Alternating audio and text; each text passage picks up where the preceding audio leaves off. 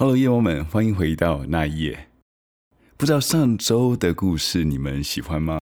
在这个礼拜故事开始之前，我想先讲一下上周的时候，我在 Facebook 里面收到 Sydney 的留言，呃，让我非常的感动。在这里跟你说声谢谢，我之后也会努力的。我前两天才发现，原来我的 iTunes 上面的 review 也变多了，呃，之前只有五个，现在有变三十一个。总共有五颗星、四颗星、三颗星以及一颗星。可是我很好奇，就是说，我算了一下，几乎所有人的 podcast 或者是 review 上面，真的很少收到两颗星的。我在这里想要跟所有帮我留过星的朋友们说声谢谢，因为就是你们让我有了原动力。还有，我还要特别谢谢 A N N K 零八零九。你在上面有提到说，在我的声音以及背景音乐的音量到最后的时候会差很多，所以呃，有时候听到最后的时候会有一点炸耳的声音。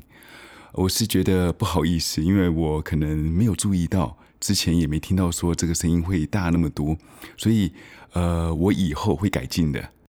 谢谢你的评论，如果我以后有任何问题的话，也麻烦你嗯、呃，能再给我一些提点。让我知道我哪里该去修正以及改进，还有希望一些新朋友或者是旧朋友们，如果你们还没有在上面留个言或者留几颗星的话，请麻烦到 iTunes 里面帮我留个星，或者也给我一些评论。Spotify 的听众们也请麻烦 subscribe 追踪我这个频道那一页。如果你们有使用 Facebook 或者 Instagram 的话，麻烦你们可以加入我的粉丝页那一页。这个粉丝页会摆一些我们呃案件的资料以及照片，也欢迎你们在上面留言。好了，讲了那么多废话以后，我们开始这个礼拜的故事。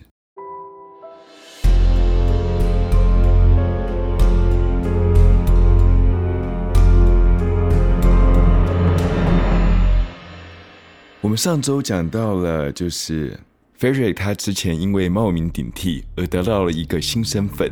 就是 Nicholas Sparkley。Nicholas 的姐姐来到西班牙的时候，他以为他自己的身份会曝光，没有想到他姐姐 Carrie 居然把所有的照片都带过来，把所有的事情都和他讲了一遍。所以在西班牙警察盘问他的时候，他都对答如流。Frederick 他要在去美国前一个晚上，他胆怯了，他觉得说他现在去到美国，每天和他的家人相处。不用过了多久，就有可能身份就因为这样子而曝光，所以他打算买一张火车票逃离西班牙。但是 Carrie 这几天给他的亲情，让他在最后一秒还是觉得舍不得离开。这是他从未享受过的亲情啊，也是他的梦寐以求的家庭温暖。最终，他还是搭上了飞机去了美国，终于到了梦寐以求的美国了。Nick 的妈妈 Beverly 带了一家人，兴奋的到了机场迎接他失踪三年的儿子。Frederick 他这时候是带着不安的心情离开了飞机。妈妈 Beverly 见到三年不见的儿子，跑上去又是亲又是抱。Frederick 虽然是被热情的拥抱着，但是十分的冷漠，抗拒着 Beverly。妈妈 Beverly 心里就在想着。他经历过那么可怕的事情，心里真是又难过又自责。他牵着他儿子的手，带着他回家。这个举动让 Frederick 是整个呆掉了。就这样，Frederick 在过五关斩六将，一路来到了美国的德州。第二天，他在尼克的床上醒过来了，看到窗外的情景，犹如是做梦一般。这个就是他梦寐以求的家，虽然这个家是靠他强运得来的，这让他又感到又惊又喜。吃完早饭后，姐姐 Carrie 带着他出门到附近去看一看。对着这个陌生的环境，他就只能沉默着。即使遇到 Nick 他以前的朋友，他也就只能说着他什么都不记得了。他用着在西班牙看到一张照片里面。Nick 用着他独特打招呼手势，却和所有人打着招呼。这个动作让他朋友都相信了他就是 Nick。他们朋友 Nick 终于回来了。Frederick 回来以后，就跟 Carrie 的儿子一起去上学。放了学以后，就和朋友们一起玩着滑板，过着他小时候没有办法去过的上学生活。这样的生活渐渐的让他放下了心防。直到了有一天，Nick 的哥哥 Jason 突然回到家。当他看到 Frederick 的时候，却冷冷的说到了 “Good luck”，祝你好运。接着他就离开了。他心里还在嘀咕着：难道他认出我了吗？但是为什么不只认我呢？算了，只要他不说，什么都好。到了冬天的时候，FBI 的探员 Nancy 她联络了他，因为这是一个非常离奇的小孩失踪案。失踪后多年是在外国被找到的，这可是在美国从来没有被发生过的事情哦。所以 Nancy 觉得说，这一定要做一个深入的调查，希望能从 Frederick 这里记得细节，找到当初是谁绑架了他。但是随着 Frederick 的相处之后，Nancy 觉得这个人非常老成，一点都不太像是十六岁的小孩子。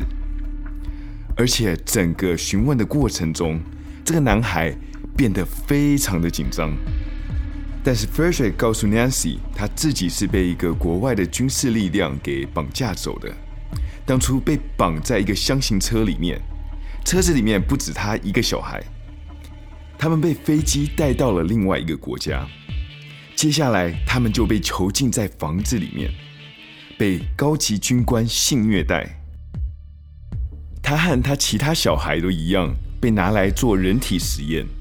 他的眼睛曾经被注射一个试剂，因为这个试剂从蓝色变成褐色。他们在小房间里面都不能说着英文。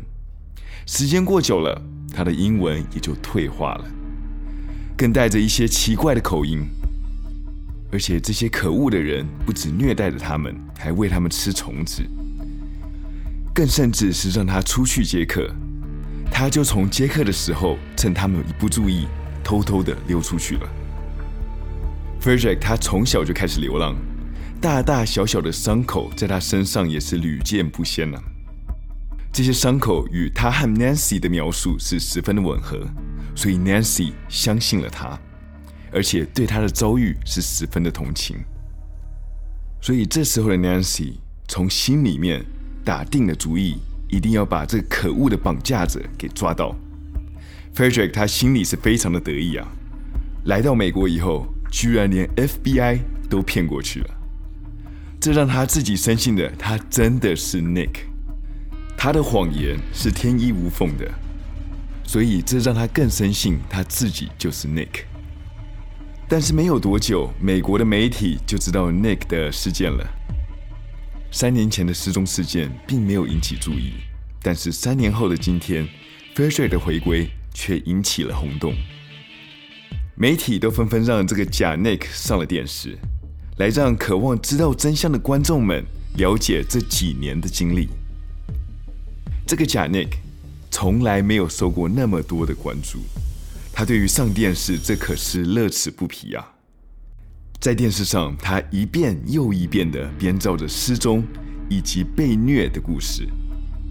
但是这个举动引来了私家侦探 Charlie Parker 的注意，他看到新闻里发现了一些端倪：电视上的 Frederick 跟照片里的 Nick，这两个人的耳朵形状是完全不一样的。即使 Frederick 他已经有了完美的理由来解释头发与眼睛的颜色，或者是口音的改变，但是耳朵的形状是不会变的。所以有了这份疑心，就让他断定着电视里面的 Nick 并非 Nicholas Barkley。他连夜去联系 FBI 探员 Nancy，解释着这个发现。Nancy 他也觉得有点问题。因为他带着 Frederick 去接受心理治疗的时候，但是心理治疗师觉得 Frederick 在叙述他被绑架的时候，心理是一点都没有变化的。原来一般人在叙述过去创伤的时候，会出现瞳孔放大、心率变快的这些身体的变化。但是眼前这个大男孩却一点变化都没有。而且当他使用第一语言超过了六年，这就会变成人的一部分。即使十年没有讲过一句英文，也不会忘记怎么说。所以断定了这个男孩不可能是失踪的 Nicholas。但是家里面所有人都当作没有听到这个消息一样，还是把 Frederick 当成 Nick。Nancy 说要他们提供出 DNA 的样本去做测试的时候，妈妈 Beverly 躺在地上拒绝提供血液的样本，而且对着 Nancy 讲说：“我不需要证明他是谁，我知道他是谁。”但是这些举动让 Nick 一家人从受害者变为了嫌疑人。所有人都想知道他们为什么会去接纳一个陌生人进到自己家里面，是有什么事情隐瞒着了吗？当然，看到这一幕的 Frederick 也发现了不对劲。会不会这一家人一开始就知道他并不是 Nick，但是因为某些原因需要帮他隐瞒？他现在想起来，原来当初去西班牙接他的时候，给他看那些照片，其实是故意帮他认识照片上的人，这样才能透过警方的测试。想到这里，Frederick 他心里就开始有点不安。